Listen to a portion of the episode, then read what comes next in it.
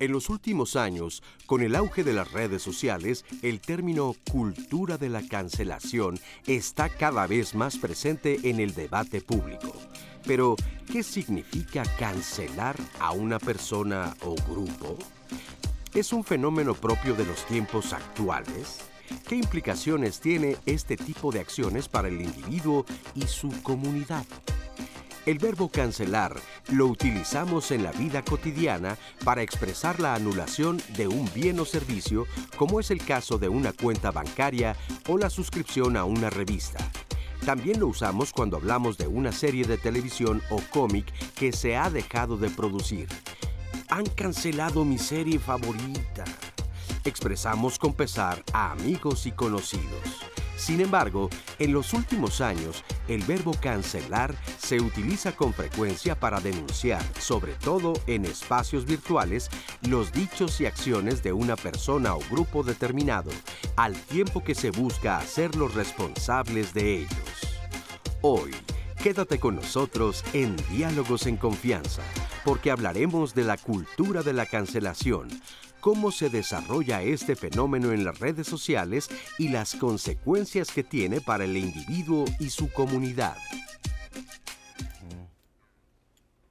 ¿Cómo están? Buenos días. Gracias por acompañarnos en este jueves de Diálogos en Confianza con el tema de la cultura de la cancelación. Esta introducción que hicimos del programa les da una idea más o menos de lo que es o definitivamente si lo conocían, si lo sabían, los han cancelado, como se dice, por alguna opinión, un comentario que han vertido en las redes sociales por alguna situación que han expresado, cómo, cómo han superado esta forma en la que los han tratado de cancelarles, incluso su cuenta los dejan de seguir. ¿Qué opinan ustedes de la cultura de la cancelación? Es nuestro tema hoy en Diálogos, los invitamos a participar, a que nos acompañen. Gracias a Lía Vadillo y Jimena Raya, nuestras intérpretes en lengua de señas mexicana. Diana Laura va a estar pendiente de sus comentarios y de sus opiniones, así que a participar el día de hoy en jueves. ¿Cómo estás, Diana? Muy buenos días, Lupita, familia de diálogos. Voy a estar muy pendiente de todos sus comentarios. Quiero que nos cuenten si ustedes han sido cancelados, si han cancelado a alguien, si tienen alguna duda sobre este tema que está muy presente ahorita en las redes sociales y que escuchamos bastante en nuestro día a día. Nos pueden encontrar en Facebook, nos pueden encontrar en YouTube y nos pueden marcar el centro de contacto con la audiencia al 55 51 66 40 00 para dar todas las, todos sus comentarios a nuestros especialistas. Y se los presento a nuestros especialistas esta mañana. Melissa García Meraz, ¿cómo estás? Bienvenida, buenos días. Hola, muy bien, muchas gracias. Gracias, gracias por, por venir, doctora en Psicología Social y filósofa social directora del Laboratorio de Psicología Social, Procesos Colectivos y Redes Sociales de la UNAM e integrante del Sistema Nacional de Investigadores del CONACID. Gracias, Melisa. También nos acompaña Mario Zaragoza Ramírez. ¿Cómo estás, Hola, Mario? ¿qué tal? Buenos días. Mario es doctor, profesor, investigador de la Facultad de Ciencias Políticas y Sociales de la UNAM. Bienvenido, Mario. También Ana Georgina Aldaba Guzmán. ¿Cómo estás, Ana? Hola, buenos días, Lupita. Gracias, buenos días. Socióloga y maestra en política criminal, docente en la licenciatura de Sociología y Ciencias Políticas en la FESA Catlán de la UNAM y docente también en el Heroico Colegio Militar. La cultura de la cancelación, nuestro tema esta mañana, y les preguntaría eh, para iniciar qué es este tema de la cancelación, qué significa cancelar a alguien y dónde se realiza, solo en las redes sociales. Ah, bien, bueno, realmente la cultura de la cancelación, pues la idea es que por alguna razón, algún comentario que puede ser homófobo, sexista o que atenta hacia la normatividad de las personas, pues un grupo de personas o, una persona decide cancelar a alguien, es decir, como silenciarla. Realmente sí, bien empieza más o menos en 2015, 2017, sobre todo potenciado por Twitter, en el cual pues las personas empiezan a hablar más acerca, digámoslo de libremente acerca de sus opiniones y que se potencia mucho la comunicación, pues realmente es un fenómeno que no es nuevo, ¿no? Hemos cancelado por mucho tiempo a muchas personas. Por ejemplo, faltaba en el caso de eh, pues la cultura popular mexicana, digamos, esta idea de silenciar a alguien aplicándole la ley del hielo, porque de alguna manera a un grupo de personas pues, le parece que esa persona no cumple con ciertas expectativas o tiene una conducta que se sale de la normatividad. En realidad, pues la, cultura está llena de normatividad y cuando una persona hace esto, pues puede ser cancelada. Entonces me cancelan por lo que expreso en las redes, por lo que escribo, por mi forma de pensar, por una opinión que manifiesto? Sí, eh, la normalidad, eh, es decir, el juntarnos con personas con las que creemos tenemos algo en común, es una constante en la historia de la humanidad. Y eh, por ende, la cultura de la cancelación, que a partir de redes sociales toma este nombre, no es nueva. Como bien lo menciona la doctora, pues sí, tenemos antecedentes en la cultura mexicana, pero también me gustaría platicarles que esta cuestión de eh, la sociedad de organizarnos como en centro y dejar a los extremos lo que no coincide con nosotros ha sido una constante. Otro ejemplo histórico bien interesante pues es el propio eh, nacionalismo alemán donde eh, pues de una manera muy drástica se canceló a muchos grupos vulnerables que pues no, no cumplían con el, estereotipo que, que, se perseguía. Pero pues sí, hay, hay bastante también hacia atrás que ciertamente con redes sociales ha tomado un, camino distinto, sí, que es que creo que eh, lo que tiene que ver más hoy en día con nosotros, pero también las consecuencias son, son fatales, ¿no? Son fatales. Y vamos a hablar más adelante de lo que significa y puede significar para alguien que lo cancelen, incluso anímicamente, o que te excluyan de un círculo de amigos, de amistades, en fin. Ahora, los mexicanos somos muy dados a, a practicar esta cultura de la cancelación nos gusta andar cancelando ¿Sabes qué pienso que sí? cosa. Pero no solo los mexicanos o la sociedad mexicana, eh, en, como en general. O sea, me parece que la sociedad, en esos términos de organización, ¿no? en, eh, en una dimensión sociológica, cancela o se sigue en la ola de la cancelación porque es un poco seguir con el pensamiento predominante.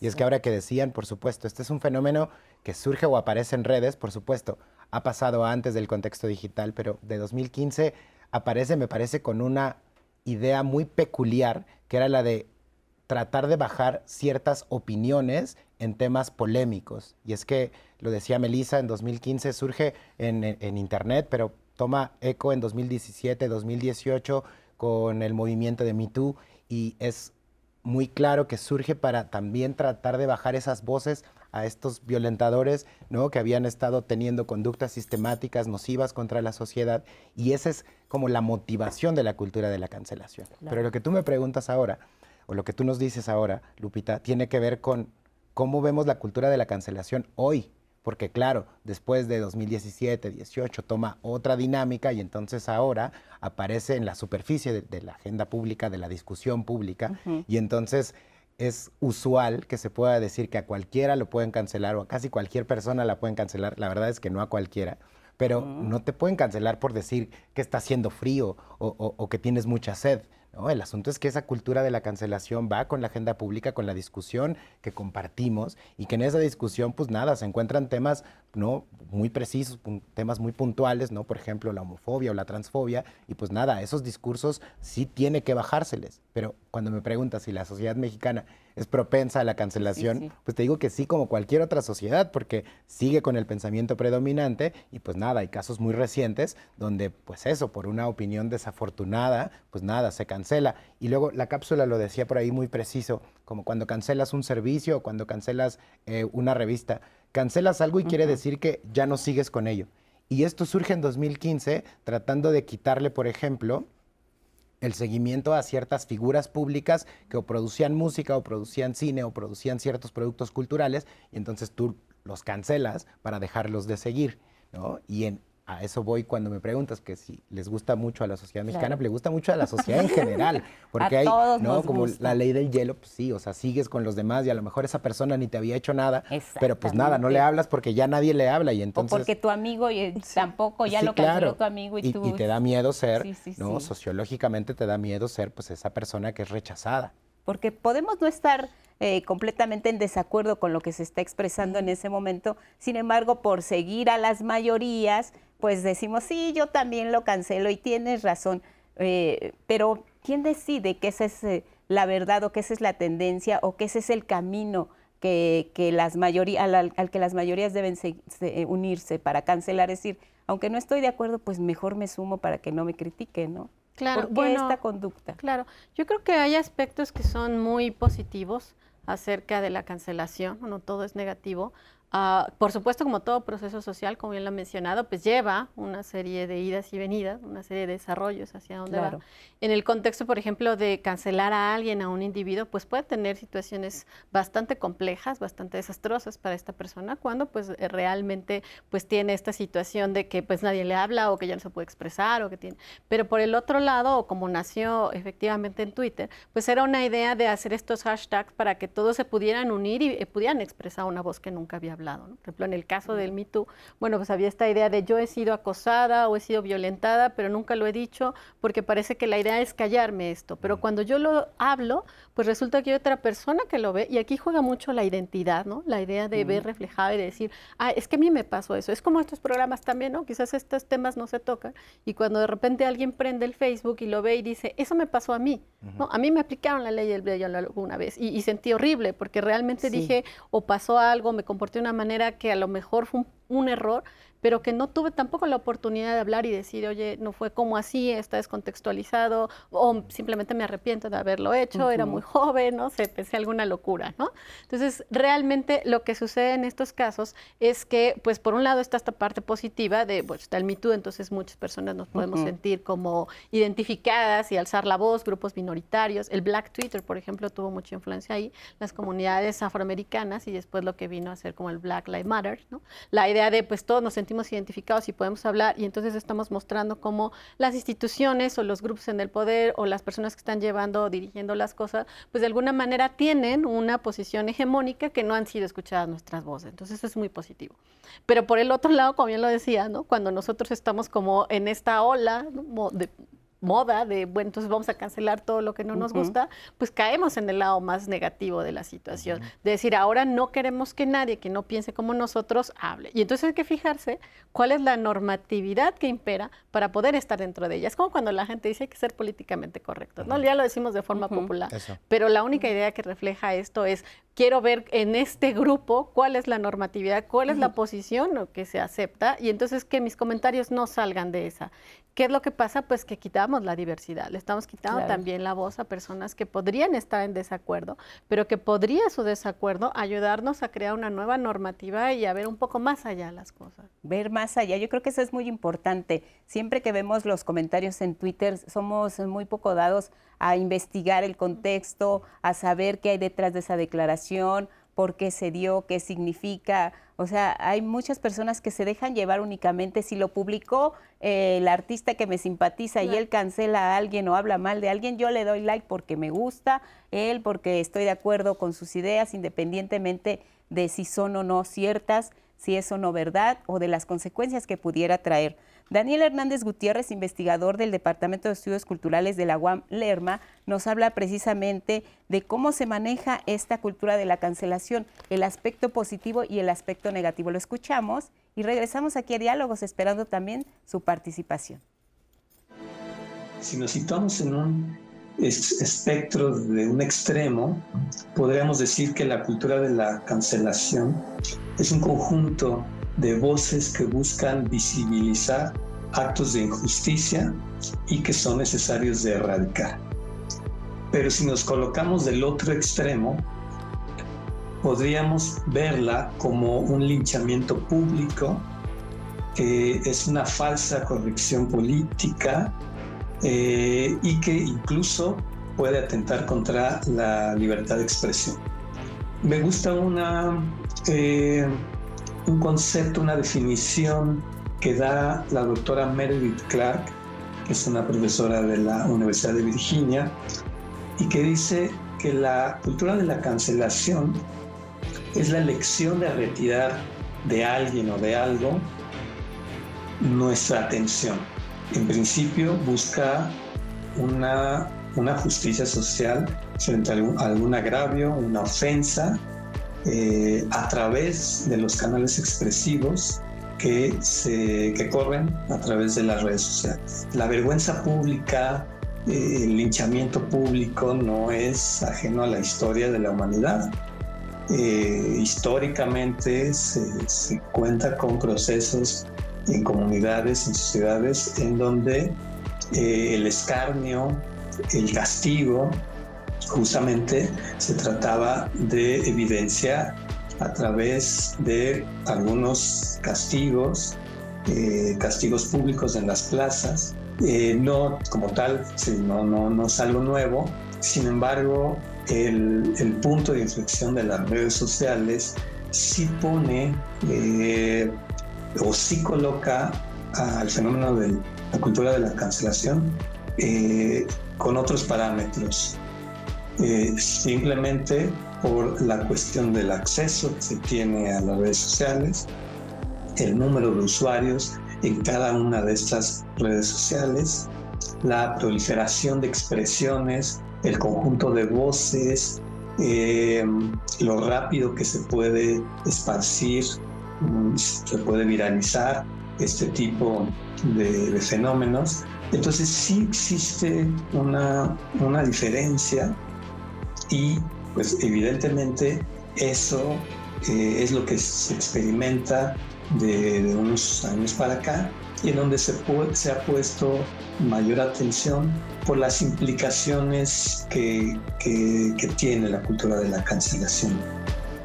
Implicaciones que tiene la cultura de la cancelación.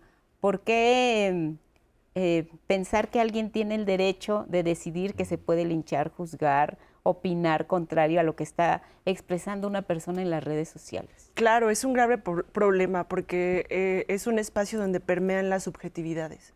Y entonces esa, hegemonía que nos indica qué es lo que vamos a cancelar, entonces está influida por la perspectiva de eh, las personas que tienen un micrófono. Y creo que aquí el hecho de que las redes sociales nos permitan a todos tener un micrófono, eh, es lo que hace que la cultura de la cancelación tenga el alcance que hoy en día podemos, podemos encontrar, pero sobre unos, unos valores eh, pues que son lo mejor para cada uno de nosotros o, reflejan nuestra opinión eh, muy, muy personal. Y es ahí donde, y entonces sí o no, o, realmente este linchamiento digital era adecuado, tuvo eh, alguna consecuencia positiva, ayudó a que eh, el acto que, hizo esta persona tuviera realmente un castigo verdadero, o por el otro lado se le dio más eh, foco, ¿no? O sea, algo que a lo mejor hubiera pasado desapercibido, ahora todo el mundo lo conoce y en lugar de cancelarlo, al contrario, ¿no? Le dimos cierta plataforma. Y se está distorsionando el uso que se le debiera de dar a las redes sociales, están utilizando de una manera equivocada con este asunto de la cultura de la cancelación o no? Pues es que realmente, ¿cuál es el uso de las redes sociales? Más bien yo creo que los usos que le hemos dado eh, han sido eh, casuales, ¿no? O sea, en un primer lugar fue para conocer gente, después eh, un, como un medio de información, hoy en día un medio de expresión. Realmente asegurar que es un, uso inadecuado la cultura de la cancelación en redes sociales, pues, pues no lo creo. No, ¿por qué no? No sé, a mí me gustaría decir un par de cosas. Primero. Eh, Tienes un minuto antes de la pausa. Si no te cancelamos. muy rápido. Eh, es que tiene que ver con el pensamiento socialmente aceptado. Y sí tiene que ver mucho con las subjetividades, por supuesto. Tiene que ver con esa extraordinaria pregunta que haces. ¿Quién es el censor? ¿Quién dice que sí y que no? Está plagado de subjetividades. Pero no solamente son esas subjetividades, si hay un pensamiento socialmente aceptado, que es el que nos ayuda a ver, decía la cápsula, decían mis colegas, los dos extremos. Los dos extremos. ¿Te parece si nos quedamos Por ahí? Vamos a la pausa y regresamos con la cultura de cancelación.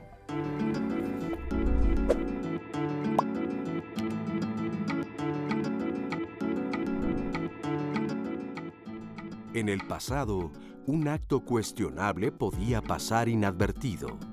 En la actualidad, los usuarios de redes sociales conocen rápidamente cualquier dicho o acción.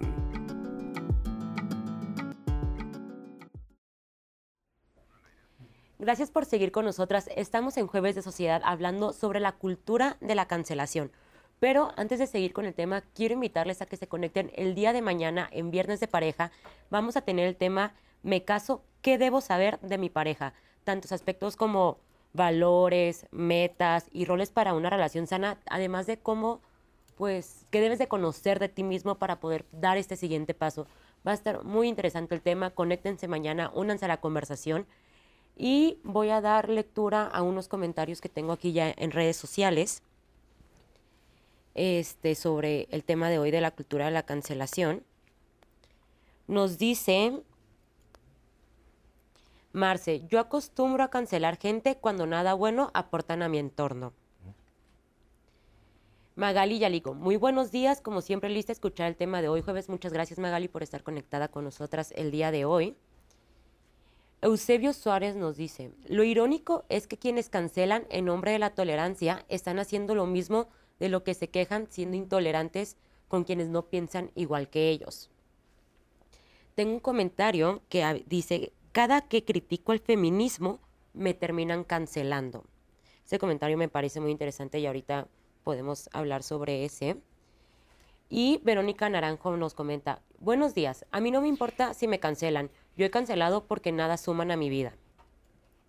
Y Eusebio nos vuelve a decir, en cuanto a redes sociales, ya aparecen este, la Santa Inquisición. Si el comentario no gusta al dueño de la red, en automático hay cancelación que puede ser por horas o meses, o de plano te expulsan de la red social. Por ejemplo, cancelaron a Trump y a Elon Musk y este último en respuesta compró Twitter. ¿Qué le da el derecho a las redes de decirnos que está bien o que está mal? Y a la gente de decirnos lo mismo. Jimena Zamora, ella nos comenta, yo he visto mucho lo de la cancelación en las redes, pero no sé si también aplica este término para prácticas en el trabajo o en la escuela. Pregunto porque he visto en el trabajo cómo se ignora a la gente y se le difama por sus creencias. Y Gustavo López nos dice, a mí me parece bien que se señalen los comportamientos cuestionables de los influencers, porque tienen una gran audiencia y muchas veces no cuidan ni miden lo que dicen. Este comentario me parece muy interesante sobre la sobre el poder que tienen los famosos de que pueden ser cancelables y no. Y tenemos un testimonio de Mónica Guerrero que justo nos habla sobre el fenómeno de la cancelación en las redes sociales y por qué motivo se suele cancelar. Vamos a escuchar a Mónica. La cultura de la cancelación es un fenómeno que, como dijiste, es de redes sociales, internet, que busca más que nada exponer y pues castigar a las personas que llegan a cometer actos que se consideran socialmente inaceptables. El ejemplo que está ahorita muy latente es el caso de una chica de un grupo que me parece que canta corridos tumbados y pues insultó a la comida mexicana y pues a la gastronomía, entonces pues es una, un ejemplo de una cancelación que ahorita está muy fuerte porque pues a la chava le está lloviendo muy feo, pues la están cancelando mucho de porque al parecer vienen de Estados Unidos, entonces, que ¿por qué no se van para allá? porque lucran con nuestro país y nuestra música, si al final van a preferir la gastronomía de allá e insultan otras cosas, pero se cobijan con la música. Considero que sí tiene consecuencias malas porque pues por un error que tú llegas a cometer, aunque sea accidental, pues te tachan de una mala persona y pues si tú estás como un influencer escalando algo más grande, pues con eso se va tu carrera totalmente a la basura. Entonces, pues se pierde mucha confianza en ti mismo, dañas mucho tu imagen y pues es muy difícil que después de una cancelación tú puedas volver a llegar a donde estabas. En el ámbito escolar se dan mucho. En experiencia propia también puedo decir que pues es algo muy complicado porque empieza de algo muy chiquito y de repente pues la gente como ve que está teniendo apoyo empieza a inventar más cosas y pues no puedes hacer a la gente creer tu versión, entonces pues es un poco complicado en ese aspecto y pues te das cuenta que en realidad la gente va a creer lo que pues quiera creer y que así cometas un error muy chiquito a las personas que no saben qué bien qué fue lo que pasó, pues siempre vas a ser una mala persona y siempre te van a juzgar por lo que llegaste a cometer o lo que llegaste a decir, aunque las cosas hayan sido pues diferentes. Un punto de vista con el que pues seguramente muchas de las personas que nos están siguiendo en este programa de la cultura de la cancelación coinciden. El más famoso, el de esta chica eh, que pues cuestiona la comida mexicana en los términos en los que, en los que lo hace. Ahora, eh, ¿cómo inicia eh, esta idea de cancelar a una persona? Eh, si hay, hay un proceso en el que pues se van poniendo de acuerdo, a alguien se le ocurre criticar. ¿Cuál es el comienzo de esta historia de la cultura de la, de la cancelación? Pues es que eso es lo maravilloso, ¿no? Que no hay realmente como un proceso o un paso, sino simplemente eh, son varias etapas que van eh, sucediendo a la par, donde alguien con cierto alcance manifiesta una opinión y empiezan a verter las opiniones lo, conocido como los hilos, ¿no? Y yo estoy de acuerdo y no estoy de acuerdo. Y, y eh, otro, otro punto que quiero poner sobre la mesa es, eh, partiendo de la definición de cancelación, de dejar a un lado, si no te interesa, entonces, ¿por qué eh, el ataque, no? O sea, si realmente no te interesa o lo quieres apartar de tu vida, el hecho de poner un comentario y hacer todas estas afirmaciones, como lo veíamos en el caso de, de, la cantante de Yaritza, de, entonces que se vaya a su país, pues ahí no lo estás haciendo de lado en tu vida, más bien lo estás introduciendo a tu vida. Entonces es, un tanto irónico también. Sí, bueno, a mí me parece que sí puede tener un punto de partida en términos de que las redes sociales, pues lo que están potenciando es la visualización. Puede ser que haya personas que sean homófobas, clasistas, sexistas y todo en su casa. quien los puede cancelar a lo mejor es su núcleo privado, pero en términos de las redes sociales yo creo que lo importante o lo interesante es que de repente en un mundo en el cual hace falta mucha justicia social, creo que ese es el gran problema, que las personas empiezan a ver y dicen, ¿por qué esta persona está siendo racista, clasista, homófoba con otros? ¿Por qué se mete con estas personas? ¿Por qué, como lo decían los influencers, de repente dicen algunas cosas que pueden ser verdaderamente posiciones pues poco fundadas o que incluso pueden incitar al odio? Entonces las personas lo ven y por primera vez, y creo que eso es lo interesante, pues tenemos la posibilidad de decir, ahí hay una conducta que es mala. O sea, el acoso sexual, por ejemplo, en las universidades es algo claro, es algo evidente, que siempre había pasado ahí, pero estaba como en esta parte más local. Y cuando se abre, las personas que no están en estas universidades también lo empiezan a abrir y dicen, eso no es posible. O esta conducta de esta persona y de este otro no puede pasar. Entonces, creo que en términos de situaciones en las cuales, pues realmente en nuestro país lo que pasa es que la justicia social es poca, nos debe muchísimo todavía la, la justicia social. Y entonces las personas tratan de obtenerla. Claro, en el, en el caso extremo es cuando dices, bueno, a lo mejor ya estamos yendo demasiado lejos. Claro. Es completamente de acuerdo en el que tú estás en las redes y de repente dices, bueno, esta persona no me gusta lo que dice, pues la borro. O sea, esto es muy... no la quiero ver ahora, ¿no? No like.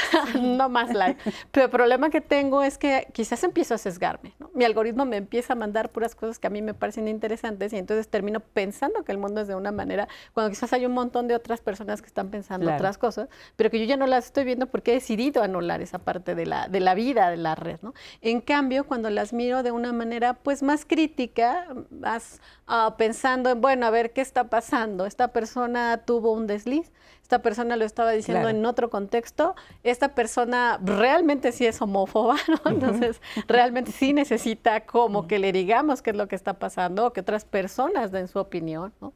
Pero también le permite a estas otras personas que han sido canceladas, pues quizás un poco como lo decías hace rato, ¿no? Un poco el aprendizaje de, puedo cambiar mi posición, puedo cambiar, puedo abrirme un poco más, puedo tener un curso para tratar de mejorar esto, puedo tratar de identificarme con otras personas y decir, fui demasiado lejos, pero en el momento en el que la cancela, pues realmente ya no sabes qué pasó.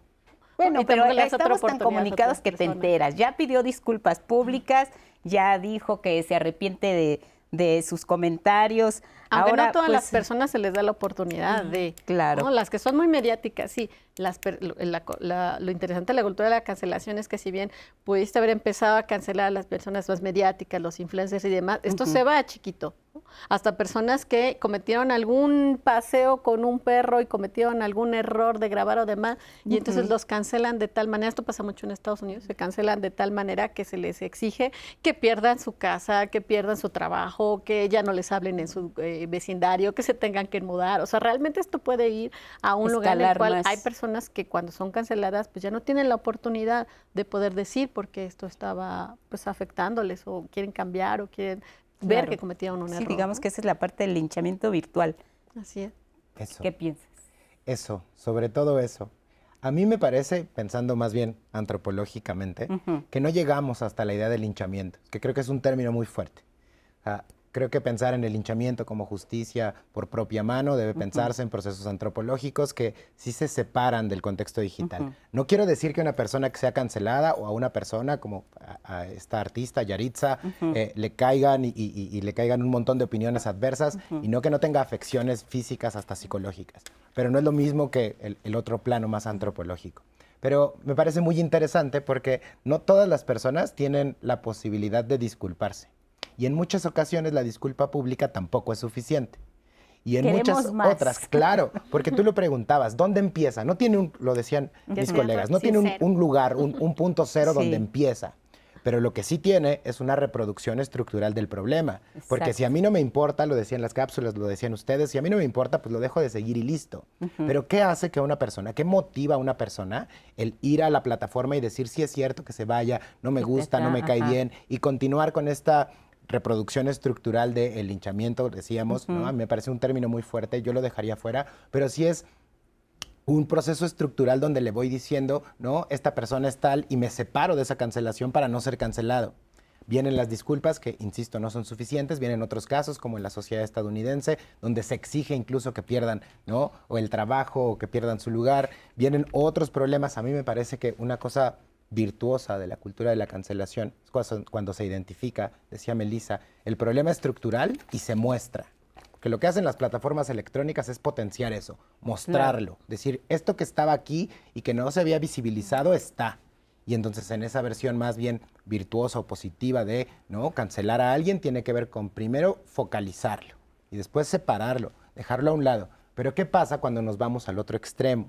¿No? Comienza a hacerse ¿no? la mofa, el decir yo no soy como esa persona y entonces a mí no me cancelen porque a mí sí me gusta tal comida, o a mí sí me gusta tal género musical, o a mí sí me gusta esto que está bien inserto, lo decía hace un momento, lo decía hace un rato, el pensamiento social predominante, el pensamiento social aceptado, sí nos dice, por ejemplo, qué tipo de música es más aceptada en México que en otros lugares. Y entonces, a lo mejor no me gusta tanto, pero me sumo a eso para no ser eso, descalificado o de alguna forma separado.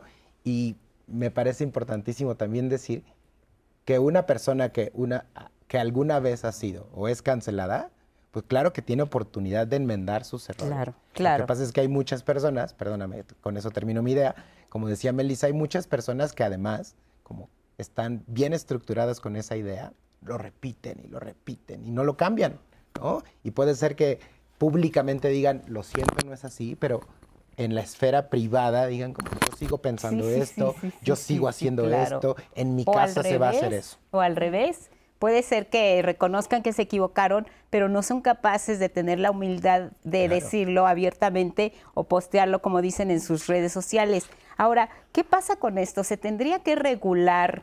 Eh, pues las redes sociales es complicado, sabemos que no hay reglamentación, pero ¿hasta dónde sí, hasta dónde no? ¿Hay límites en todo esto o debería de haber límites en la forma en la que nos expresamos en las redes?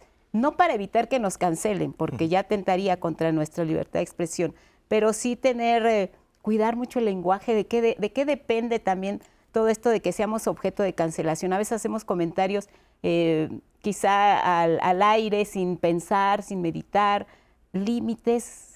De hecho, hubo una polémica, o todavía existe, de que Facebook te, te, te, restringe, te castiga unos días si tienes alguna publicación de cierto tipo. Igual desconozco los criterios que utiliza la red para, hacer esto, pero eh, yo creo que es muy regresar a lo básico, ¿no? Al respeto mutuo, a la tolerancia, porque también si eh, restringimos, pues vamos a, atentar contra la propia libertad de expresión. Así es. Y aunque la cancelación está llena de subjetividades, pues esas subjetividades no dejan de ser importantes.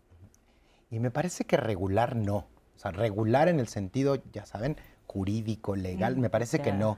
Pero sí hay una forma de pensar qué publicas en tus perfiles de las plataformas electrónicas. Porque las plataformas, por ejemplo Facebook, te pueden cancelar una publicación, pero porque la agenda de Facebook está cargada hacia un lado.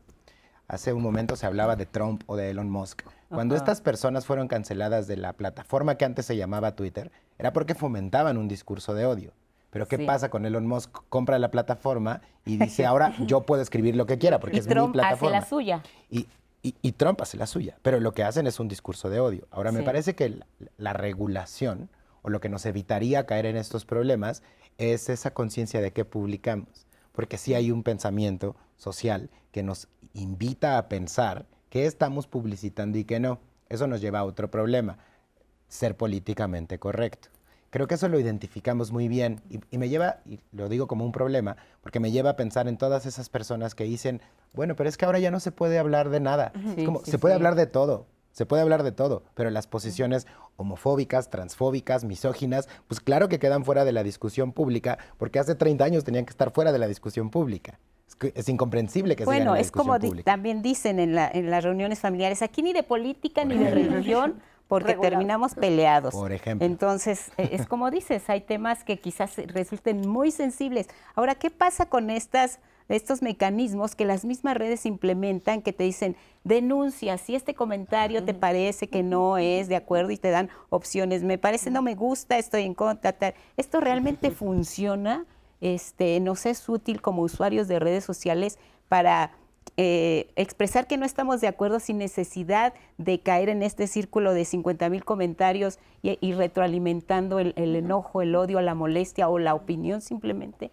Sí, a mí me parece que sí es importante hablar el tema de regulación, porque sí existen los medios digitales, ah, un poco incipiente en México, porque pues, realmente sí tenemos un atraso bastante grande, pero un ejemplo claro es, por ejemplo, Alemania. Ellos tienen eso que se llama etiquettes. Las etiquettes son como las etiquetas de conducta, pero dadas en las redes sociales.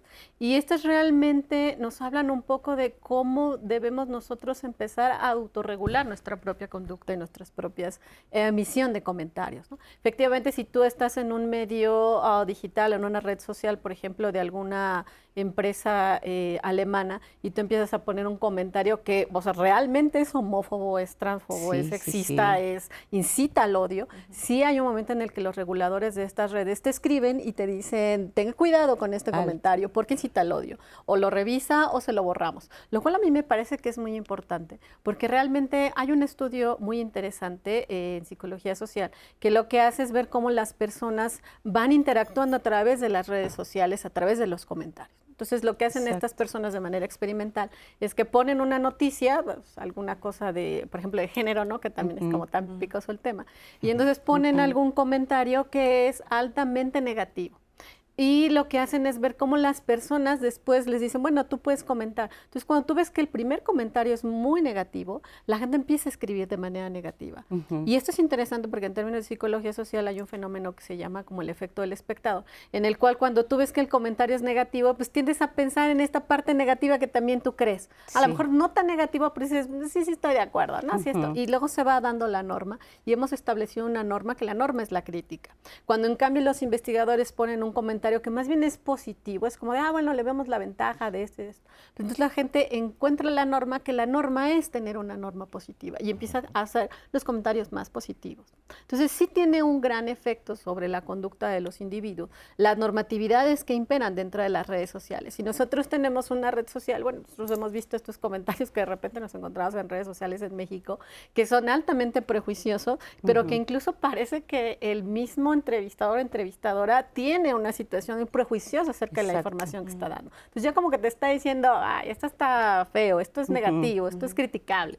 Y el primer comentario es altamente negativo, entonces es esperable que los demás establezcan lo compramos y digan, sí, sí, sí, me parece que sí. Aparte es un medio de comunicación el que lo está diciendo. ¿no? Es muy importante eso que dices, ¿no? Porque también depende de quién exprese el comentario según va a ser la reacción. Claro, nosotros también tenemos la situación de la autoridad cuando vemos a estas personas que pues supuestamente saben o están informando con una situación neutra, pero en realidad no lo es, pues tendemos a confiar en esto y entonces pensamos, bueno, sí, posiblemente es algo negativo. Cuando se presentan, lo que hacen estos investigadores es poner un comentario positivo y dice, esto va a romper.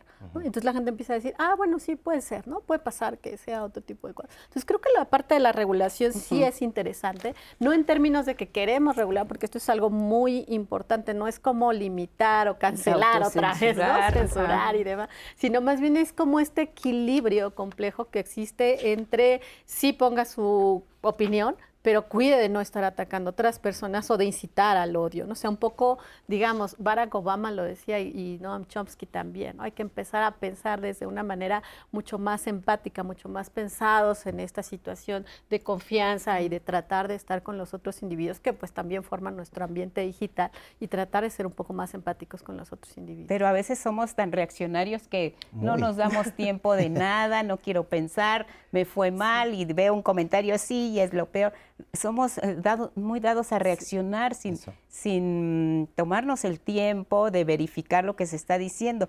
Y es parte también, yo creo que de, los, de las redes sociales. Muchas de las cosas que también vemos es que hay comentarios que pueden llegar a ser muy duros, eh, o que pueden llegar a ser eh, incluso ofensivos. ¿Y qué pasa con el anonimato? Que no hay un rostro que identifique a esas personas que están generando opinión dentro de las redes sociales. Sobre esto del anonimato, las consecuencias de la cancelación, escuchamos a Luz María Garay, docente investigadora de la Universidad Pedagógica Nacional y también de la Facultad de Ciencias Políticas y Sociales de la UNAM. La escuchamos y regresamos. El fenómeno como tal ha existido desde hace mucho tiempo pero el componente de las redes sociales y los entornos digitales, pues lo que han hecho es eh, modificar esta práctica de la cultura de la cancelación más que la cultura de la cancelación en sí, sino la práctica. ¿A qué me refiero con eso? Pues que justo la dimensión de lo digital, eh, como la conocemos, ¿no? ahora nos permite tener acceso a información de manera muy rápida y divulgar, ¿no? Eh, viralizar información en segundos, pues gracias a la arquitectura que tienen justo los entornos digitales, específicamente las redes como Facebook, como Twitter, ¿no? TikTok, eh, Instagram. ¿Qué es lo que buscamos cuando queremos cancelar algo que está pasando en este momento, ¿no? Alguien que se, que se detecta que está incumpliendo con los acuerdos sociales o que está haciendo cosas que, que son molestas, ¿no? Em, bueno, pues lo que estamos buscando es no solo evidenciarlo, con la cultura de la cancelación lo que buscamos es dejar de apoyarlo, ¿no? Y eso tiene implicaciones de mucho tipo, incluso en la economía de la atención, que es un tema que es muy de lo digital también, ¿no? Es esto de, bueno, ya no vayan a sus conciertos, ya ni siquiera le den like, ya este, cancelenlo, ni lo mencionen, ¿no? O no la mencionen, porque también pasa con mujeres o con grupos completos, ¿no? Y entonces ahí dices, bueno, la parte positiva, digamos, es evidenciar cuando hay todas estas, todas estas faltas, ¿no? Este, errores y demás. Eh, dejar de prestarles atención, en esto que hablo de la economía de la atención, porque sabemos que en los entornos digitales lo que jugamos es la atención, las interacciones, los likes, las, el retweet y todo eso, ¿no? Eh, pero realmente yo no sé si logramos generar grandes cambios con la cultura de la cancelación, ¿no? O sea, cambios más de fondo. Entonces, lo positivo es la posibilidad de visibilizar los problemas en los entornos, promover las narrativas colectivas para evidenciar esos problemas ¿no? sobre personas específicas. Eh, es muy común con, por ejemplo, los, los, artistas, ¿no? la gente que se dedica a la farándula, eh, y tiene implicaciones que pueden ser positivas si hay cambios realmente en las prácticas. ¿Creen que se dé más en alguna red social que en otra el, fenómeno de la, la cancelación? Sí, yo pienso que X antes Twitter es la plataforma por excelencia, porque a propósito de lo que decía la cápsula y lo que estábamos platicando, hay prácticas sociales, pienso más en lo que autores como Pierre Bourdieu hacen en este estudio eh, sobre las prácticas sociales y la reproducción estructural, porque lo decías tú hace un momento, llega una persona cansada, abre su teléfono, ve esta plataforma y pues nada, si hay una persona que es la comidilla de otras, vamos. Sí, sí, sí, sí es cierto. El anonimato juega un papel importante, pero también la lejanía que te da el contexto digital. Eh, ¿no? Estas prácticas en el escenario digital, en el espacio público virtual, pues claro que te dan una facilidad de burlarte o de atacar a una persona este, fácilmente.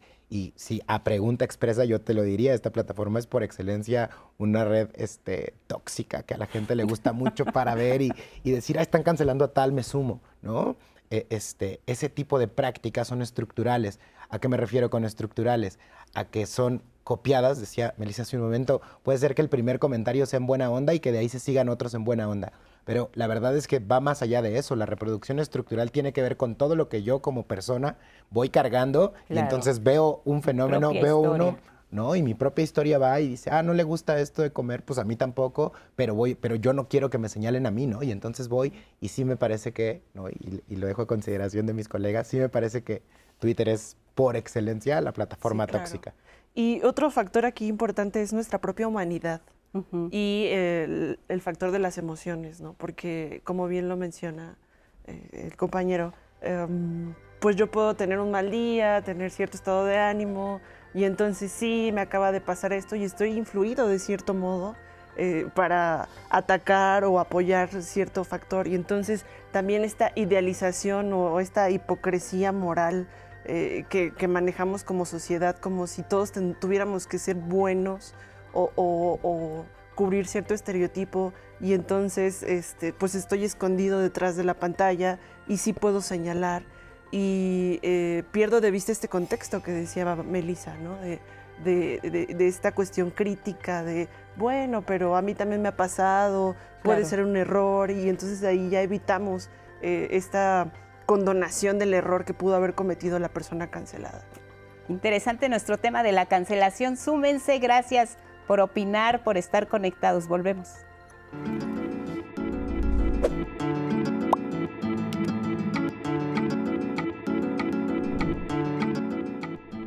Algunos motivos detrás de la cancelación son conductas racistas y xenófobas, misoginia, prácticas laborales cuestionables de empresas o deshonestidad en los comentarios de un influencer.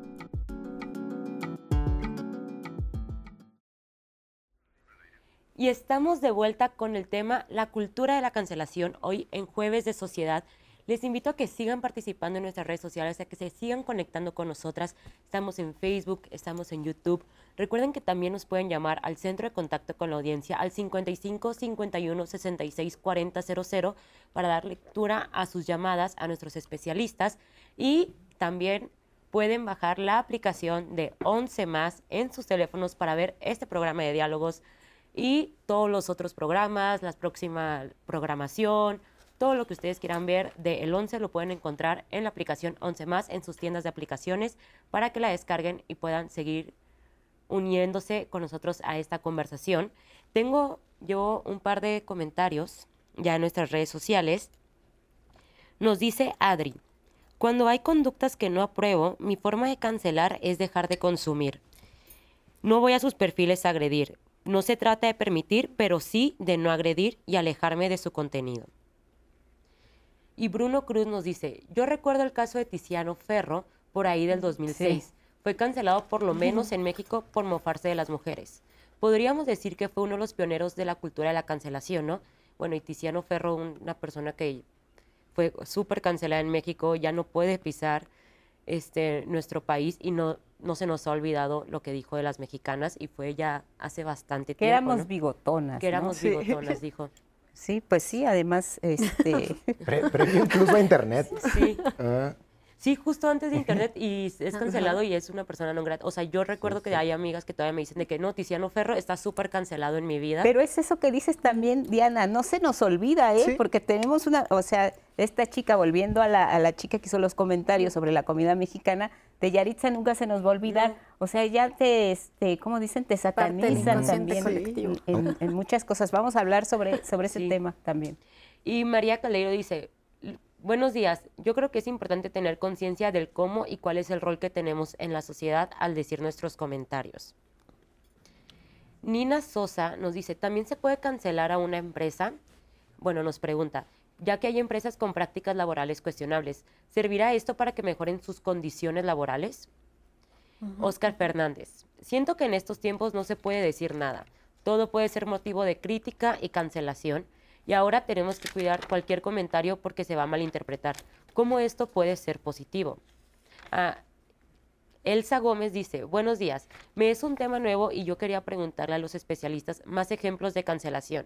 ¿Se puede cancelar también a un escritor o a una obra? Y Julián Ramos dice, yo me meto a redes y veo mucho odio e intolerancia. Grupos peleando con otros grupos, el fan de X artista peleando con el fan de otro artista y buscando cosas para cancelarlo. En la cultura pop se nota mucho y también en el deporte. Solo se busca un motivo para atacar al que te cae mal. Y tenemos otro comentario en nuestras redes de Pentimento Debris que dice, ¿hasta qué punto yo puedo emitir mi opinión contraria a un tema y sin caer en ofensas o generar hate y que yo sea el cancelado? Me parecen muy importantes los comentarios que nos están haciendo ahorita en nuestras redes. Ahorita vamos a entrar más a esto, pero vamos a escuchar la segunda parte de la entrevista de Luz María Garay, que justo nos va a hablar sobre pues, los efectos negativos que tiene la cultura de cancelación. Vamos a escucharla.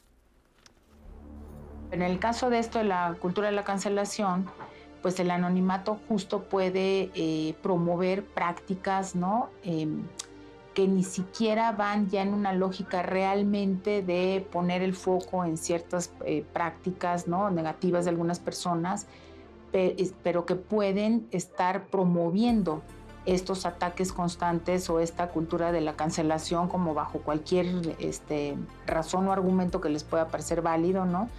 Y donde no hay como un proceso, por ejemplo, de investigación, de buscar referencias, ¿no? De contextualizar. Esa es una cosa que me parece clave, ¿no?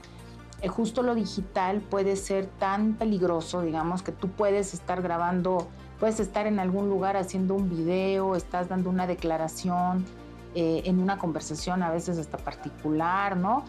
Y sacan de contexto la frase, la acción, ¿no? El momento, lo sacan de contexto y lo colocan como algo reprobable, ¿no? Eh, y eso es peligroso porque se puede hacer con, el, con los lenguajes digitales, ¿no? ¿Cuál es el sentido de evidenciar a las personas, ¿no? O sea, ¿qué buscamos cuando se dice vamos a cancelar a Perengana de tal o a Perengano de tal? Lo que, lo que busca quien quiere cancelar, ¿qué es? Esa es una pregunta que me parece interesante. ¿Qué es lo que tú quieres? Que deje de tener éxito, dinero, trabajo, este, o lo que quieres es que cambie esa práctica, que lo pones en el foco de atención y la evidencia y entonces es que no puedes repetir esas prácticas racistas, misóginas, clasistas, date cuenta, ¿no? ¿O qué quieres? Que pierda el trabajo, que pierda el dinero, que pierda eh, la credibilidad. ¿Qué es lo que se busca cuando se cancela a alguien? Esa es una pregunta que me parece que está ahí. ¿Qué pasa cuando a una persona, ¿no? que es del mundo de la farándula, eh, la cancelan, ¿no? Y promueven que no vayan a sus conciertos, que no vean sus películas, que no consuman nada de lo que ellos hacen. Bueno, pues hay, un impacto para esa persona, ¿no? Muchos deportistas ha pasado lo de los patrocinios, ¿no? Los patrocinadores no se ponen a investigar si sí o si no y no quieren ver sus marcas vinculadas a esos nombres que están siendo cancelados y retiran el apoyo y con ello Sí, por supuesto, hay una afectación individual del sujeto, pero también puede haber afectaciones colectivas a grupos a los cuales pertenecen los sujetos, ¿no? Generalmente son figuras muy públicas las que pasan por este proceso de la cancelación, ¿no? En otros casos puede haber también eh, impactos de tipo familiar, ¿no? Eh, cuando acusan de violencia a alguien, hombres o mujeres, ¿no? Es, es difícil porque no tienen manera de defenderse y de probar y la implicación que puede tener en sus entornos familiares, laborales, etcétera, eh, pues es algo que no se, no se resuelve tan fácil, ¿no? Y entonces, pues es, todo mundo podría ser presa fácil, ¿no? De, pasar por esta onda de la cancelación, incluso en espacios más pequeños, digamos, ¿no? al interior de sus universidades, al interior de los grupos de trabajo, aunque el fenómeno se da más con figuras públicas que están visibles ¿no? en los propios escenarios digitales. Nos dio muchos elementos eh, este comentario para lo que vamos a hablar. Empecemos por este asunto de, hay quienes no dudo que ya les dé hasta miedo entrar a las redes sociales porque dicen, ay, ya no sé, yo no quiero opinar, yo no voy a decir, aunque tienes una opinión, la quieres expresar, pero pues nada más de pensar en lo que te puede esperar si dices, no me gusta el café con azúcar, pues aguas. ¿Hasta qué punto libertad de expresión? ¿Hasta qué punto autocensura? Uf, pues es una, problemática que se ha potencializado en redes sociales, porque eh, en el plano cara a cara es más fácil controlarlo, ¿no? Sí. Pero también es una constante de eh, la interacción humana, porque en eso consiste, en resolver problemas. Entonces también nosotros al aislarnos de redes sociales estamos eh, censurándonos de una parte importante de la sociedad hoy en día.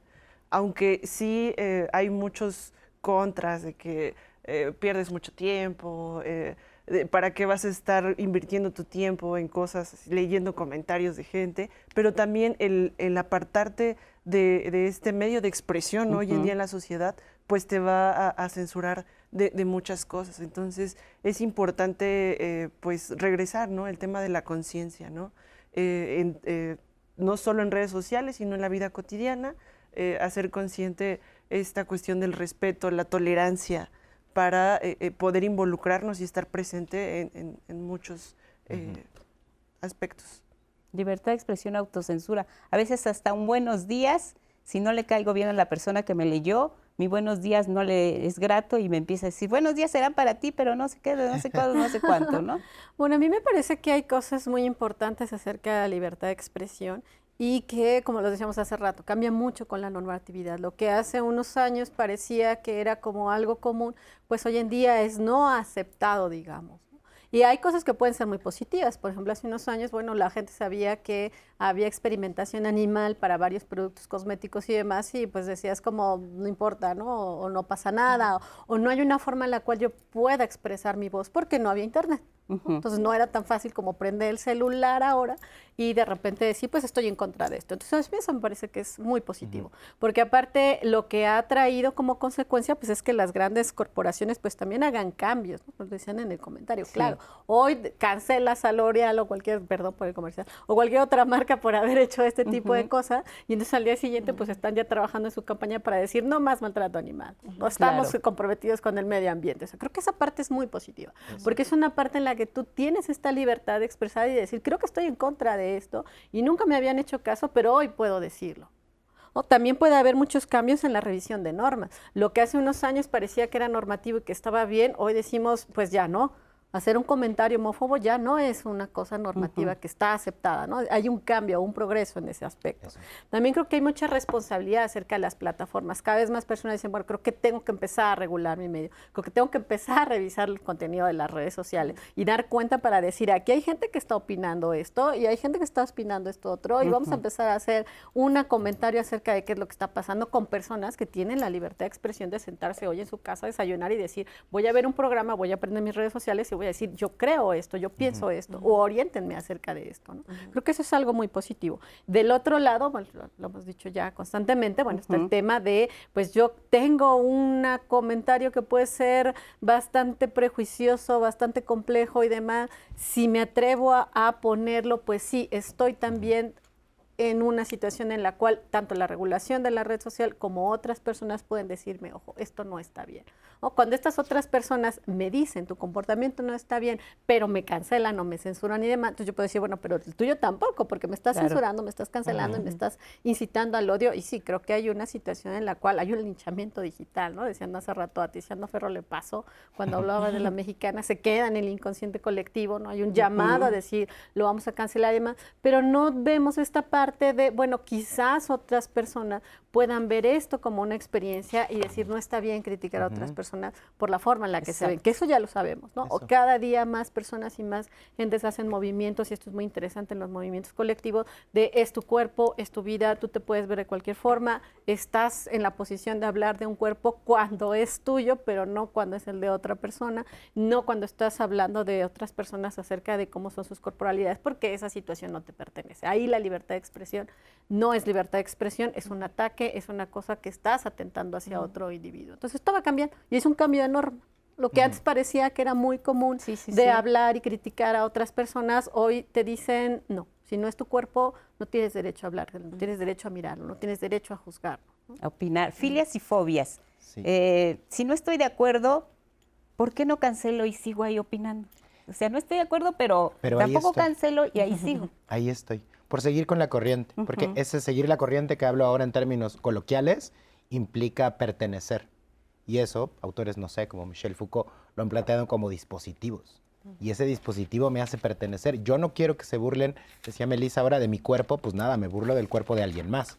Y es que, y eso me gustaría comentarlo a propósito también de la cápsula de la doctora Garay, es que más que censura yo le llamaría conciencia. ¿Sabes? Soy consciente de lo que publico, porque es bien distinto a decir, existen mujeres trans, a las mujeres trans no pueden entrar a, las baños, a los baños de mujeres, ¿sabes? Ese discurso de odio, tienes que ser consciente que lo estás propagando. Lo decía Melissa, me parece de forma extraordinaria. Hoy no se habla de un cuerpo que no sea el tuyo, pero ¿cuántos años tenemos con, por ejemplo, la gordofobia bien aceptada estructuralmente? Porque si no me burlo yo de otra persona, las demás personas se burlan de mí. Claro. Cuando te refieres o cuando nos referimos, por ejemplo, a esta cultura de la cancelación, yo lo pensaría en medios y fines. ¿Qué quiero y por qué lo publico? Y yo sería consciente, yo soy consciente de lo que yo publico en mis perfiles. Pero ahora, ¿qué pasa cuando no eres consciente y entonces empiezas a atacar a otra persona solo por no ser como esa persona? Ahora está perfectamente estructurado que no se puede hablar de los cuerpos de otras personas, pensando también en los comentarios que había en plataformas electrónicas, ¿no? Lo decía yo hace un momento. Es que ya no se puede hablar de nada, no es que se pueda hablar de todo, pero tendríamos que pensar cómo nos estamos refiriendo a ese todo. Y porque lo que se busca al final, y por eso pensaba en la cápsula que veíamos de la doctora Garay, es que al final queremos un cambio de actitud, porque cuando decían también en los comentarios, es que yo entro a plataformas electrónicas como Twitter y veo violencia, ataques. Es que vemos violencia y ataques porque en la sociedad, fuera del contexto digital, solo hay violencia y ataques. Y claro, esto se traslada al espacio virtual y vemos eso, violencia, ataques, yo defiendo mi punto de vista, ataco a las personas que no piensan como yo. Lo que buscamos, me parece, en el fondo, y a mí me parecería lo más importante de lo que estamos discutiendo ahora, es un cambio de actitud lo decía Melissa, lo decía una persona a través de los comentarios, yo dejo de consumir, me aparto. Eso me parece lo más positivo, por ejemplo, cuando se denuncia a una empresa que tiene pues, malas conductas laborales o que explota a sus trabajadoras y a sus trabajadores, o una empresa que experimenta con, con animales, ¿no? O sea, eso se separa y a mí me parece eso pues, un cambio de actitud muy positivo. Pero qué mejor que pensarlo en nuestras propias acciones cotidianas. Pensar que hace, no 30 años, hace dos meses, ¿no? Te burlabas de una persona por su, por su físico, por, por su fenotipo, por cómo se veía. Qué importante es que esa persona, no de quien te burlaba, sino quien se burlaba, pues cambie de actitud. Eso a mí me parece, pues eso, valiosísimo, porque insisto, no es un asunto de censura ni de autocensura, sino de cambiar actitudes. ¿Se puede recuperar eh, la credibilidad una vez que una persona ha sido cancelada? ¿Por dónde empiezas a decir, bueno, sí me equivoqué en mi comentario, pero Tiziano Ferro, o sea, ya no me etiqueten o ya no piensen que eternamente voy a ser así, porque dicen crea fama y échate a dormir, ya te cancelan y bueno, ¿qué consecuencias tiene también para una persona que la que la cancelen? Y ya no hablemos solo de los de las grandes figuras, una persona común y corriente, ¿qué consecuencias puede traer para ellos? El inconsciente colectivo es, es muy rencoroso. Sí. Y eh, difícilmente eh, se nos olvida. Se nos olvidan eh, ciertas cosas y también perdemos de vista pues que hay no somos blancos o negros, somos grises y hay personas que cantan muy bien. Tocábamos el tema de Buenaventura, un teórico muy bueno, pero que fue acusado eh, de acoso y hoy en día pues es así como, bueno, sí, eh, el acto es terrible, pero la obra es magnífica. Claro. Y entonces eh, estamos así como en, en el ¿qué dilema. hacemos, no? O sea, ¿Te retomo o no te retomo? Creo que es importante eh, diferenciar eh, el trabajo profesional de la vida personal y eh, identificar los errores en, cada ámbito, ¿no? Porque otro caso también muy famoso, Octavio Paz, hasta la fecha es un clásico mexicano y lo seguimos leyendo, pero también sabemos la historia de Octavio Paz. Entonces, este, pues discernir, discernir creo que es muy, muy importante. Y sobre las consecuencias que puede tener para alguien que lo cancelen, ¿qué pasa con esa persona? ¿Se le aísla? Eh, pero emocionalmente tiene una afectación. Ah, por supuesto. Eh, yo creo que las consecuencias a nivel personal después de, ser señalado, pues son, son terribles porque incluso tienes que empezar tu vida desde otro lado, hablando de un plano común y corriente, ¿no? Ya hablando de las grandes celebridades, pues estamos este, tocando el tema de, la pérdida de sus carreras profesionales. Entonces, eh, si me preguntas si hay un medio de, resarcir esto, lo veo bastante complejo. ¿Y a una persona común y corriente cómo le puede afectar el que lo cancele? Bueno, yo creo que hay varios estudios ya que están ah, tratando de visualizar qué es lo que pasa en estas situaciones. Como bien lo decían, en las cápsulas también se veía reflejado, bueno, no es, no es algo nuevo, está potenciado por la viralización, claro, por este, este panóptico ¿no? Foucaultiano de todo lo vemos y todo lo podemos grabar. Antes esto no pasaba, pero sí sabemos que en los medios educativos, por ejemplo, hace rato lo comentábamos, pues esta situación de, pues te aparto, te cancelo, hay una señalización hacia cierto niño o hacia cierta niña, los demás le dejan hablar, un poco con esta eh, dinámica del bullying y demás.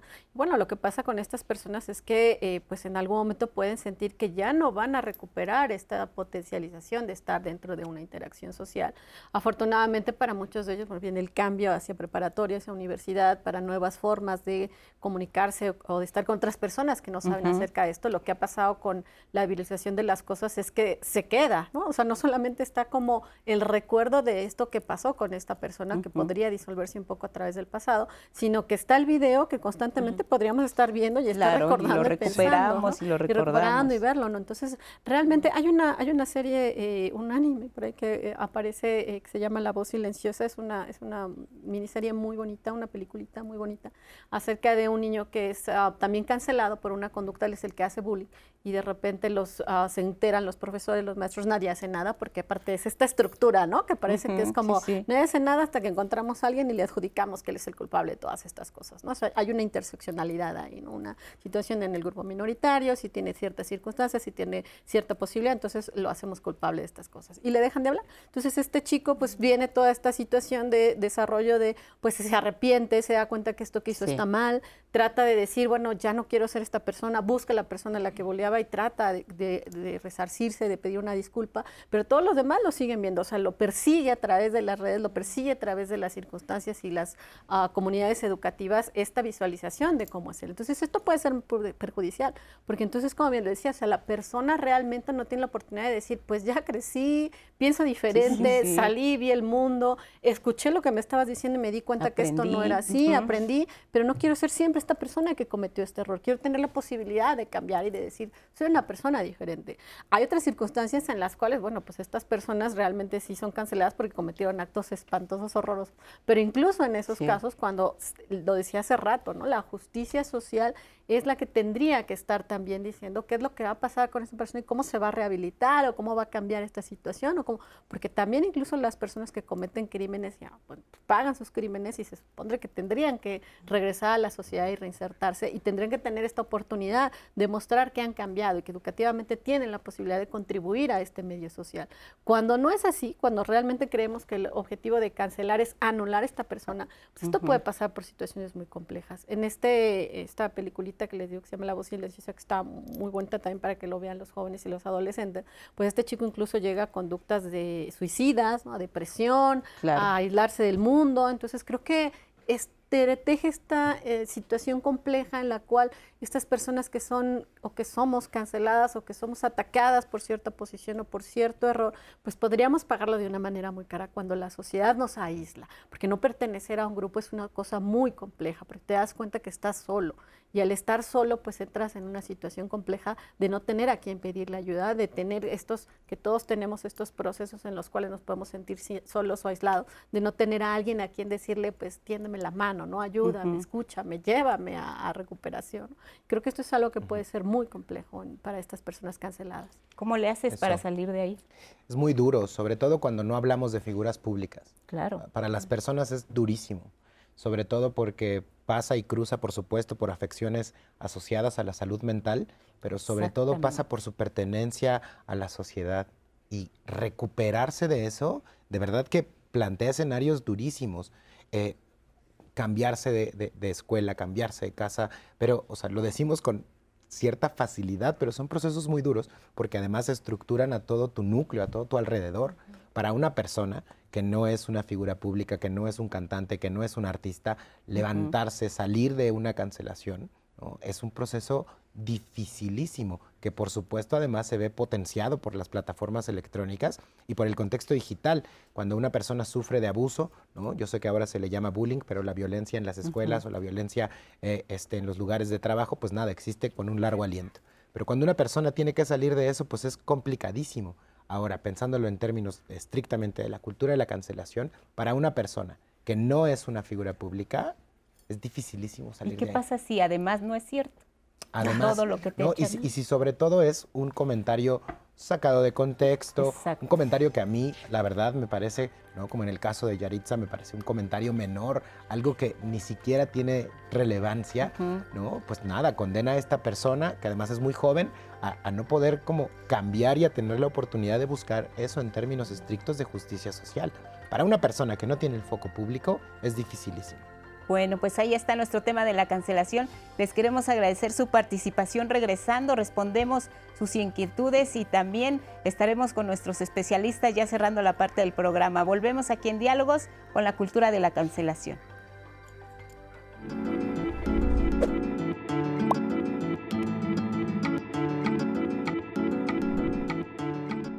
en lugar de fomentar ánimos de control o de castigo público, es importante impulsar una cultura de no violencia que promueva el diálogo y la escucha atenta.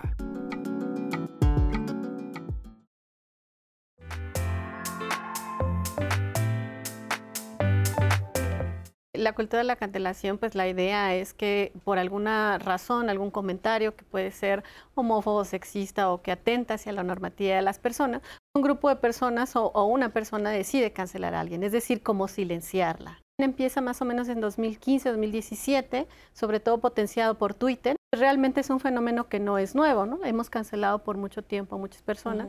La cultura popular mexicana, digamos, esta idea de silenciar a alguien aplicándole la ley del hielo juntarnos con personas con las que creemos tenemos algo en común es una constante en la historia de la humanidad. Esta cuestión de eh, la sociedad de organizarnos como en centro y dejar a los extremos lo que no coincide con nosotros ha sido una constante. Con redes sociales ha tomado un, camino distinto, sí, que es que creo que eh, lo que tiene que ver más hoy en día con nosotros, pero también las consecuencias son, son fatales. La sociedad, en esos términos de organización, ¿no? en, eh, en una dimensión sociológica, cancela o se sigue en la ola de la cancelación porque es un poco seguir con el pensamiento predominante. Surge en, Internet, pero toma eco en 2017, 2018 con el movimiento de Me Too. El asunto es que esa cultura de la cancelación va con la agenda pública, con la discusión que compartimos.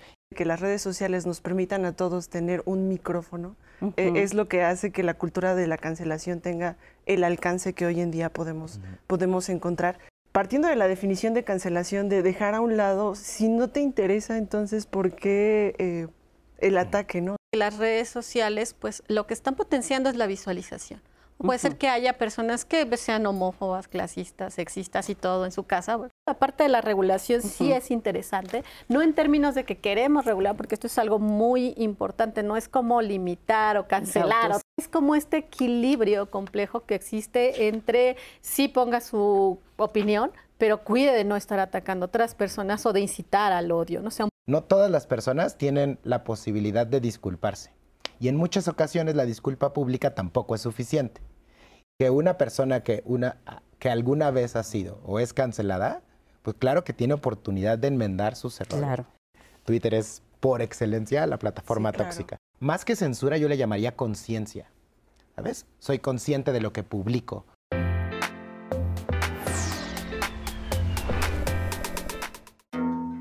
Los motivos principales radican en observar una, injusticia, observar algún discurso de odio, observar que se está vulnerando, que se está ofendiendo a un grupo, a una minoría, que, se está haciendo algún tipo de escarnio.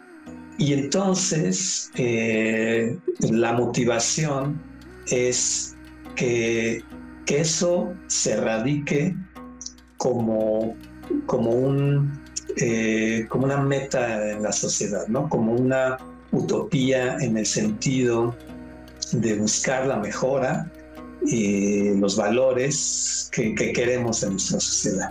Usualmente cuando hablamos de cultura de la cancelación en términos de evidenciar eh, alguna ofensa, una injusticia, se, se trata de verlo de manera orgánica, que los individuos en su propia agencia se unieran a la voz que estaba reclamando eh, eh, por este tipo de, ofensa o, de error que, alguien cometió.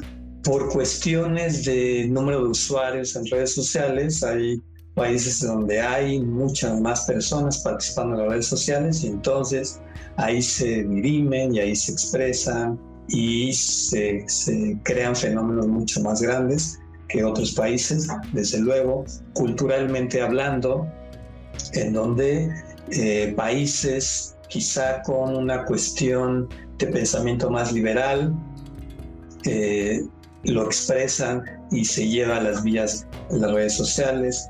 Países en donde, pues incluso hay redes sociales que no están permitidas, pues la cultura de la cancelación no es un fenómeno visible o por lo menos no, se expresa como, como en otras regiones. Por el propio eh, fenómeno de usuarios en redes sociales, eh, edades que rondan entre los 22, 24 años hasta los 40, 42 años. Es un grupo bastante amplio en cuanto a número de usuarios y, entonces en este tipo de, rangos de edades es en donde se suelen manifestar y suelen tener eh, un mayor una mayor participación en cuanto a movimientos o fenómenos de cultura de la cancelación. Muchas gracias por seguir con nosotras. Estamos entrando a nuestro último bloque de Jueves de Sociedad, donde estamos hablando sobre la cultura de la cancelación. Entonces, estamos aquí en... Tenemos varios comentarios en nuestras redes sociales. Juan Francisco Meso Solís nos llamó y nos dijo, la cancelación es un fenómeno social en donde un individuo o público es criticado públicamente. Es antidemocrático cancelar a alguien ya que no se les da la oportunidad de expresarse y hay que ser más empáticos y aceptar a las personas como son en las redes sociales. Muchas gracias Juan Francisco por tu llamada. Tengo una llamada anónima que dice, mi familia me canceló y jamás supe el motivo, simplemente me dejaron de hablar. Y Rosa María Mariscal dice, hay personas muy groseras en las redes sociales. En una ocasión cambié mi foto de perfil por una de cuando estaba más joven y alguien me preguntó que si de verdad era yo. No sé en qué le afectan las decisiones que toman los demás. Muchas gracias Rosa María por tu comentario. Lu Gutiérrez, ella nos dice, nosotros fiscalizamos likes, damos, bloqueamos a la gente, subtuiteamos, bloqueamos, cancelamos, y aunque lo hagamos partiendo de preocupaciones genuinas y con el objetivo de señalar la intolerancia, los abusos de poder, los prejuicios o la discriminación, los mecanismos que usamos son los mismos mecanismos del poder, las mismas estrategias punitivas. Me parece cuestionable tanto la lógica punitiva detrás de la cancelación como las consecuencias que trae cancelar a las personas. Rosa Benítez, ella nos pregunta, yo siendo un usuario promedio de redes sociales, puedo afectar a una persona sin darme cuenta. Tal vez puedo poner un comentario malicioso, pero digo, perdón, tal vez no pongo comentarios maliciosos, pero veo el contenido de personas que sí cancelan a otras. Orlando Lima, a mí lo que me parece terrible es que ahora las personas piensan que el ataque a otra persona está justificado. No se detienen a pensar que están reproduciendo conductas negativas y que dañan a una persona, aunque ella haya dicho o hecho algo malo. Y Miriam Cruz, ella nos dice, yo soy maestra y últimamente he escuchado ese término en mis alumnas y alumnos. Me parece importante que las nuevas generaciones sean más comediantes de las prácticas nocivas y tengan más cuidado de lo que dicen o hacen. Tal vez este temor a la cancelación regule las conductas. Eso me parece muy interesante. Creo que ahora las personas a veces sí pueden cuidar más sus comentarios, pensando de que, ah, yo no quiero que me cancelen, porque justo yo también con mi círculo cercano, si alguien dice algo es, te voy a cancelar o te vamos a cancelar, entonces creo que sí llegas a ser más consciente de lo que estás expresando. Nos preguntan también en Facebook, ¿qué hacer cuando un referente intelectual, político, artístico, deportivo es acusado de actos reprobables? En verdad tenemos que cancelar sus libros, su pensamiento o sus campeonatos. Es justo lo que nos mencionabas, Georgina, en el bloque pasado. Y la última pregunta que nos dice Teresita Rodríguez. Hola, excelente programa. ¿Cómo puedo saber si me cancelaron? Ay, empezamos por ahí. ¿Cómo pueden saber si los cancelaron?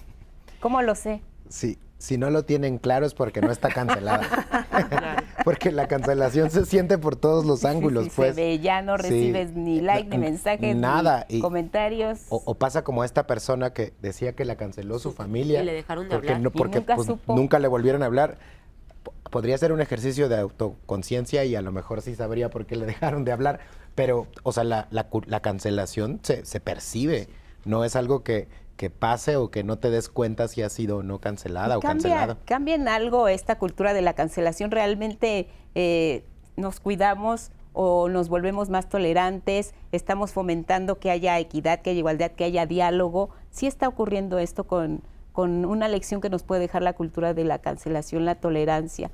La vamos a ver, la estamos viendo, definitivamente no, no es posible. A mí me parece que es un tema interesante porque en general sabemos desde los procesos cognitivos que realmente cuando uno emite una opinión a veces lo hace de una manera muy rápida.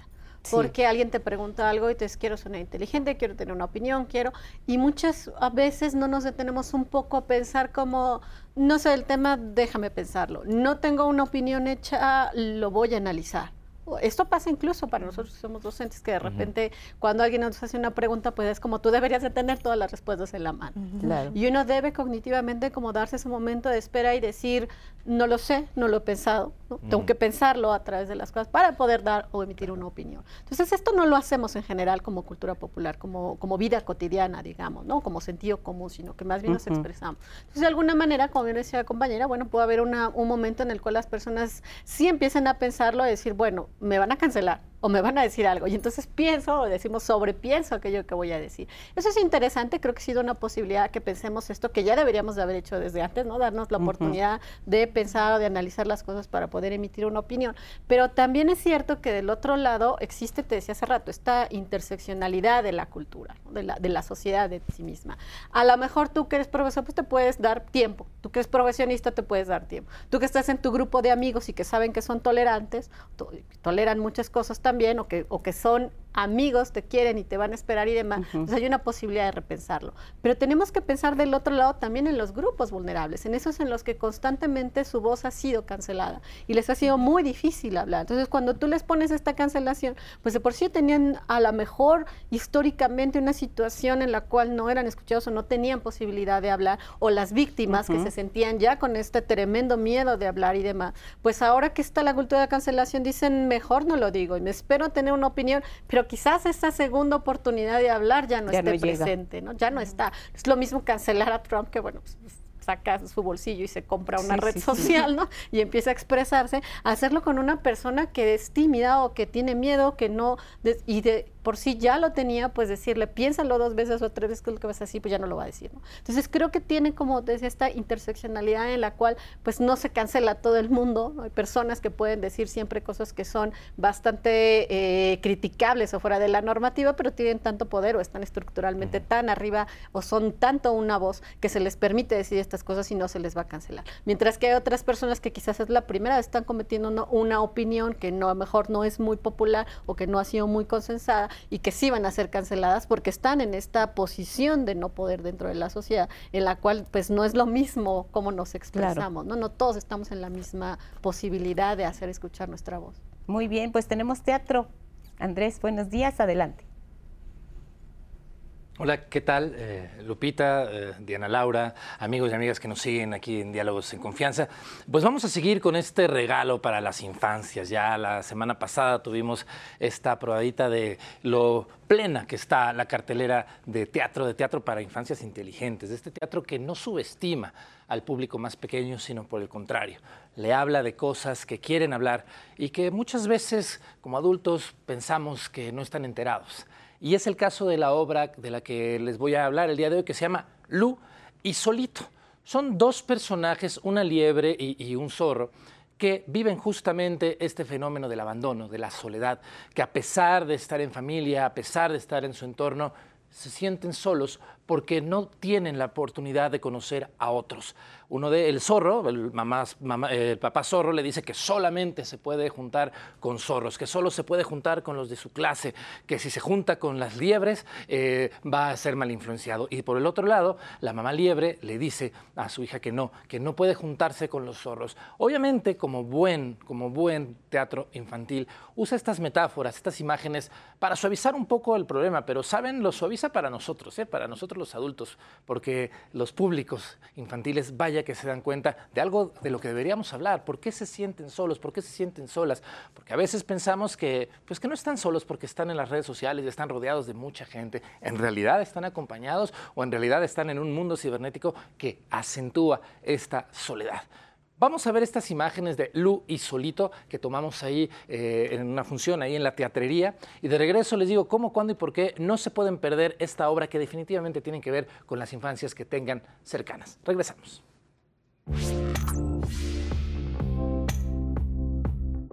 al mismísimo tiempo y a la vida. Tenían prohibido encontrarse para jugar porque no eran iguales. El orden del universo era claro. Cada ser solo podía jugar con los de su misma especie. Luis Solito es una obra de teatro infantil de títeres donde Solito tiene que enfrentar a unos lobos para cambiar el orden del universo. Solito es el gran reflejo de la soledad, parte de la soledad que vivimos en la pandemia y creo que las infancias o para las infancias es importante reconocer un personaje en escena que hable sobre lo que vivimos, la soledad, eh, un poco que los padres vayan a trabajar y que de pronto no estén cerca de nosotras y de nosotros. Tenemos que estar con lo de nuestra misma especie. Ay, imagínate si te juntaras con un zorro son tan presumidos y mentirosos. Todo el mundo sabe que nunca debes confiar en ellos. Explorar nuevos lugares, conocer más animales y también... ¿Qué tiene de malo? ¡Ay, no! Creo que es muy importante saberle dar la voz a nuestras infancias para que sepan que lo que ellos sienten, piensan, es importante en esta sociedad. Vienen con una nueva visión de cómo puede ser este orden, cómo puede ser este mundo y confío plenamente en su sentido de juego, de honestidad y de paz. Creo que se ha perdido en ellas la cuestión del miedo que a veces se implanta mucho desde los adultos y esta obra justo les da ese valor, ese empuje a que sus decisiones son importantes y que ellos pueden aportar y ellas al desarrollo de un mundo mejor. Porque quiero jugar. Voy a distraer a mi papá para que nos deje solos. Oye, no, no. Se supone que no podemos. Ay, ¿quién lo dice? Ay, el orden El orden del universo. Ay, me río del orden. Entonces yo también. Voy con mi mamá. Suave. Eh, la historia trata sobre Solito, un zorrito bastante solitario, y Lu, una liebre bastante amigable y bastante juguetona, que se conocen y hacen que todo el mundo en el, bos en el bosque cambien su perspectiva sobre el orden que tienen. Yo creo que Solito y yo queremos que las infancias se proyecten más hacia el teatro, que vean en las artes un método hermoso de vida. Vamos a dar miedo. Sí.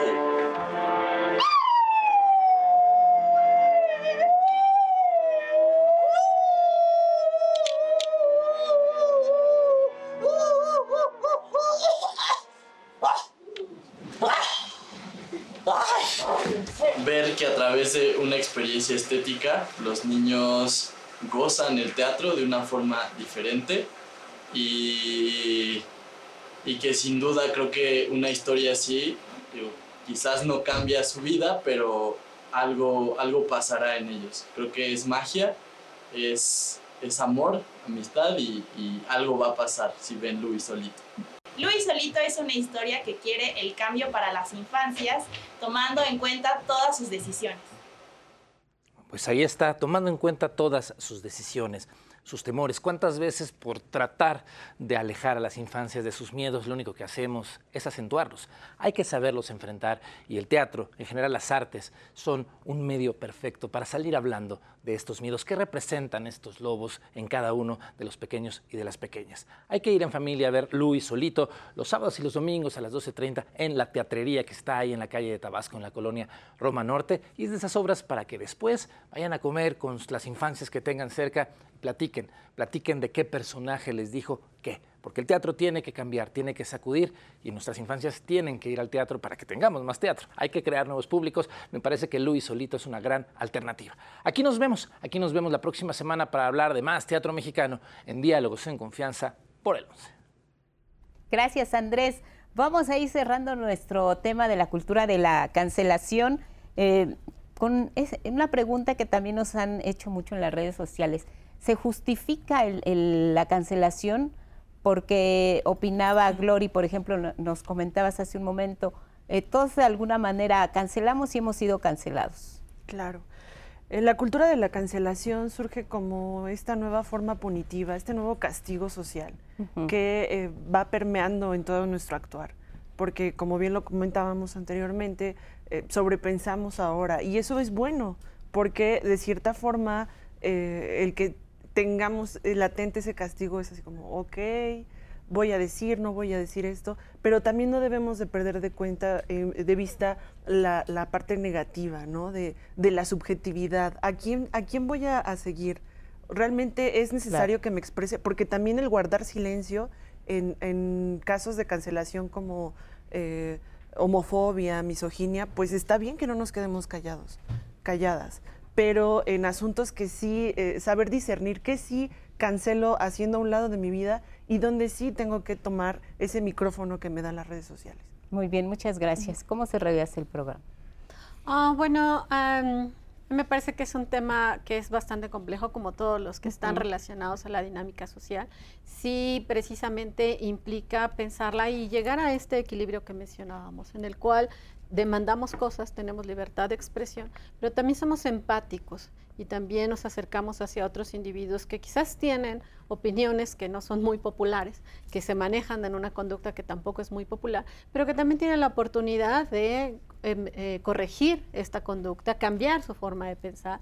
Hace unos años, pues ser ah, homófobo y ser eh, sexista y clasista y todas las cosas demás, pues eran bien vistas o al menos eran toleradas o aceptadas. Hoy en día, bueno, estas normatividades están cambiando y creo que la participación de la sociedad ha sido fundamental para esto. La justicia social es algo que tenemos que perseguir siempre en todos los medios, en todos los contextos y que el Internet brinda esta gran posibilidad de darle voces a personas que han sido canceladas y silenciadas de manera sistemática, no solo por el Estado, sino por la sociedad misma. Y creo que esto es algo muy relevante. Hay por ahí una serie también de Netflix que se llama The Chair, eh, que es muy buena también, la silla, el sillón, el sofá. Es eh, una serie que también muestra una cancelación hacia una persona en un contexto que está contextualizada la acción que hace y que no tiene la oportunidad de, disculparse o de reparar este daño o de llegar a una comprensión. Creo que esto es algo muy importante, que cuando nosotros vemos o pensamos que estamos aislados y que somos como esta parte del juicio que puede hacerse, pues no nos damos cuenta que hay horizontes y que esta comprensión realmente está mucho más allá de nuestras posibilidades, sino que implica también personas con otros estilos de vida, con otras características, con otro bagaje, con otra, otras oportunidades diferentes a las nuestras y que posiblemente a través de la empatía, a través de la comunicación, la negociación constante, bien lo dice Chomsky siempre, hay que llegar a los hábitos de comunicación en el que podamos exponer también nuestros puntos de vista, pero también seamos capaces de escuchar a los otros y llegar a una convivencia mucho más pacífica. Gracias, Mario. Me gustaría sobre todo enfatizar que la cultura de la cancelación, en el fondo estamos hablando de la cultura y la cultura es algo a lo que pertenecemos. Y quien no pertenece, pues se siente eso, no solo excluido o excluida, sino que además entra en esta espiral de violencia donde hay afecciones en la salud mental, en, las prácticas, en lo físico y enfatizar esto que también dijimos acá, ¿no? O sea, la cultura de la cancelación sí es un fenómeno pues, de Internet, de las plataformas electrónicas, pero sobre todo, ¿no? y lo hablaba en la cultura porque eso tiene una dimensión antropológica, pero comunicativamente tenemos que tener a la vista que hay públicos o grupos vulnerados históricamente que hoy tienen la voz y que tienen que presentarse porque no podemos vivir en una sociedad donde los discursos de odio, la homofobia, la transfobia siguen presentes. Eso tiene que quebrarse. Y si se puede quebrar comunicativamente desde tomar la herramienta y decir esto no se debe decir, a mí me parece que ahí tenemos todavía mucho trabajo por hacer. Gracias a todos. Hasta mañana.